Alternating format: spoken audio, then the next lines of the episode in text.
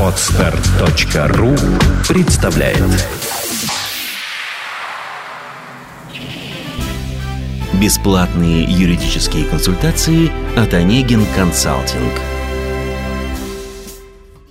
Приветствуем наших слушателей! С вами Михаил Кокин, представитель подкаст-терминала podstore.ru и Игорь Галичевский, представитель юридической компании «Онегин Консалтинг». Тему нашего восьмого выпуска мы решили посвятить следующему вопросу. Алиментные обязательства членов семьи э, – в ходе нашей беседы мы постараемся разъяснить основные моменты, э, которые касаются самой обязанности выплаты алиментов Рассмотрим порядок и сроки их уплаты, а также основания прекращения указанной обязанности. Предлагаю начать с того, чтобы объяснить нашим слушателям, что вообще такое алименты и обязанности по уплате алиментов. Игорь, я вас прошу, начинайте. Благодарю. Алиментные обязательства представляют собой имущественные обязательства лиц по содержанию членов своей семьи или родственников – Обязанность уплачивать алименты возникает на основании норм закона, являясь таким образом императивной обязанностью, то есть обязанностью, возникающей вне зависимости от воли субъекта. Обязанность по выплате алиментов предусмотрена нормами семейного законодательства и связана с наличием родственной или семейной связи, в силу которой между лицами, состоящими в родственных или семейных отношениях, возникает обязанность содержать других членов семьи или родственников. То есть обязанность по уплате алиментов может возникать не только между родителями и детьми. Да, совершенно верно. Обязанность по уплате алиментов возникает не только между родителями и детьми, но и другими лицами, связанными между собой родственными или семейными отношениями, например, между супругами или братьями и сестрами. Угу. А, Игорь, а что является основанием для выплаты алиментов? А ведь если я правильно понимаю, то сам факт наличия родственных или семейных отношений не может являться основанием для того, чтобы, например, я выплачивал алименты своей сестре. Абсолютно верно. Сам по себе факт наличия между лицами родственных или семейных связей не может являться основанием для уплаты алиментов, за исключением обязательств родителей перед несовершеннолетними детьми. В указанном случае для возникновения обязательства по выплате алиментов достаточно установления факта происхождения ребенка от родителя или родителей. Законными основаниями, с которыми законодатель связывает возникновение обязанности по уплате алиментов – могут являться, например, нетрудоспособность или нуждаемость получателя алиментов. Ага. А, Игорь, я предлагаю сделать следующее. А давайте расскажем нашим слушателям о порядке взыскания алиментов на каком-либо примере. А, ну, скажем, рассмотрим такую ситуацию. Вот как я себе это вижу. Семья из четырех человек. У них э, двое несовершеннолетних детей – при расторжении брака между супругами дети остаются с матерью. Соответственно, э, кто и в каком порядке из родителей будет нести э, алиментные обязательства по содержанию этих детей? Сразу скажу, что обязанность по содержанию несовершеннолетних детей возлагается в соответствии с нормой статьи 80 Семейного кодекса на обоих родителей. То есть предполагается, что каждый из родителей должен содержать своих детей – Другой вопрос, что нередко один из супругов уклоняется от исполнения указанной обязанности. Тогда у второго супруга, который воспитывает детей, возникает право требовать уплаты алиментов на содержание детей. Право требовать взыскания алиментов на содержание несовершеннолетних детей имеется также у органов опеки и попечительства, в случае если супруг или оба супруга не предоставляют содержание несовершеннолетним детям. А, ну а если сделать ситуацию немного сложнее, ну скажем, второй супруг, пусть это будет отец, а, он, ну, например, уклоняется от обязанности по содержанию детей, что тогда? В данной ситуации, как я уже отметил, второй супруг вправе требовать уплаты алиментов на содержание несовершеннолетних детей.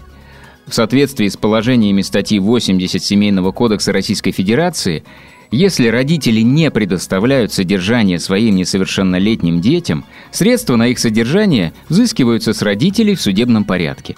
Таким образом, второй супруг для взыскания алиментов на содержание несовершеннолетних детей вправе подать соответствующее заявление в суд.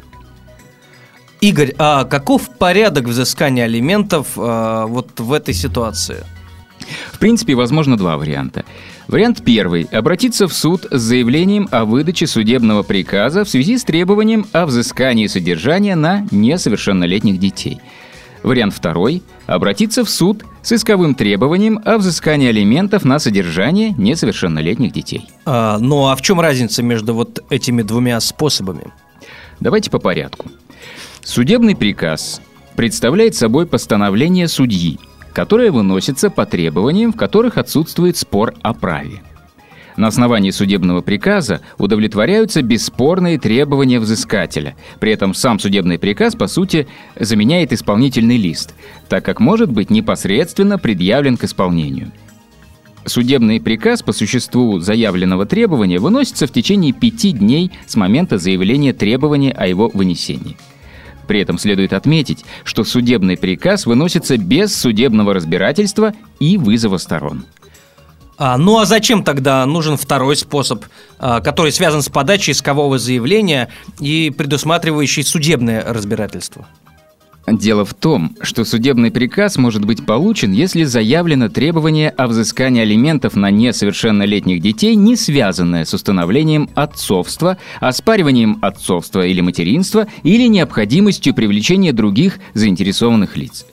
В таких случаях, поскольку, повторюсь, существует спор о праве, судебный приказ не может быть выдан – Судебный приказ также может быть отменен, если от должника в установленный срок поступят возражения относительно его исполнения. Поэтому часто для взыскания алиментов на содержание несовершеннолетних детей приходится использовать исковое производство. Существуют ли какие-либо особенности, связанные с исковым производством в данном случае? Пожалуй, главной особенностью, касающейся взыскания алиментов в порядке искового производства, является то, что алименты могут быть взысканы еще до решения суда. Так, в соответствии со статьей 108 Семейного кодекса Российской Федерации, суд вправе вынести постановление о взыскании алиментов до вступления решения суда в законную силу. При взыскании алиментов на несовершеннолетних детей до вынесения судом решения о взыскании алиментов – ну вот мы как раз вернулись к нашей ситуации. Э, двое родителей расстались, э, двое или, неважно, несовершеннолетние дети у них. Э, вот как в такой ситуации будут взысканы алименты на содержание этих детей? Поскольку детей, например, двое, и отсутствует соглашение об уплате алиментов, то они будут взысканы в размере одной трети от заработка или иного дохода родителей.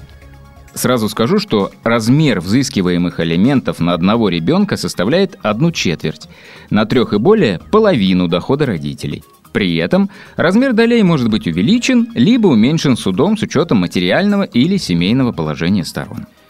А каковы могут быть основания для увеличения или наоборот для уменьшения размера взыскиваемых алиментов?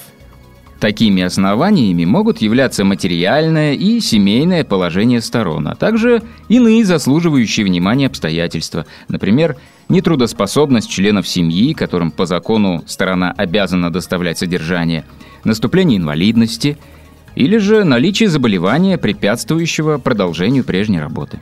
А что делать, если у второго супруга, с которого мы взыскиваем алименты, нет устойчивого дохода? И в один месяц он получил, например, 10 тысяч рублей, в другой 5 тысяч рублей и так далее. В таком случае целесообразнее будет требовать взыскания алиментов в твердой денежной сумме. Так, статья 83 Семейного кодекса Российской Федерации предусматривает возможность взыскания алиментов в твердой денежной сумме в случае, если родитель, обязанный уплачивать алименты, имеет нерегулярный, меняющийся заработок или у него вовсе отсутствует заработок или иной доход. А, ну хорошо. Допустим, суд вынес решение о взыскании алиментов со второго супруга. А что дальше? Дальше, на основании указанного решения суда, получаем исполнительный лист, который предъявляем к взысканию. Действенный способ – подать исполнительный лист по месту работы лица, обязанного уплачивать алименты. Дело в том, что администрация организации по месту работы указанного лица обязана удерживать алименты на основании исполнительного листа из заработной платы или иного дохода плательщика алиментов – и уплачивать или переводить их лицу, получающему алименты, не позднее, чем в трехдневный срок со дня выплаты заработной платы или иного дохода. Игорь, спасибо вам большое. А нашей аудитории я напоминаю, что вопрос освещался представителем Онегин Консалтинг при поддержке проекта podster.ru. Вопросы юридической направленности вы можете бесплатно задавать на сайте компании или на странице официальной группы Онегин Консалтинг ВКонтакте. Также на официальном сайте Онегин Консалтинг в разделе «Форум» вы сможете найти текстовую версию нашего сегодняшнего подкаста. Пока. Сделано на podster.ru Скачать другие выпуски подкаста вы можете на podster.ru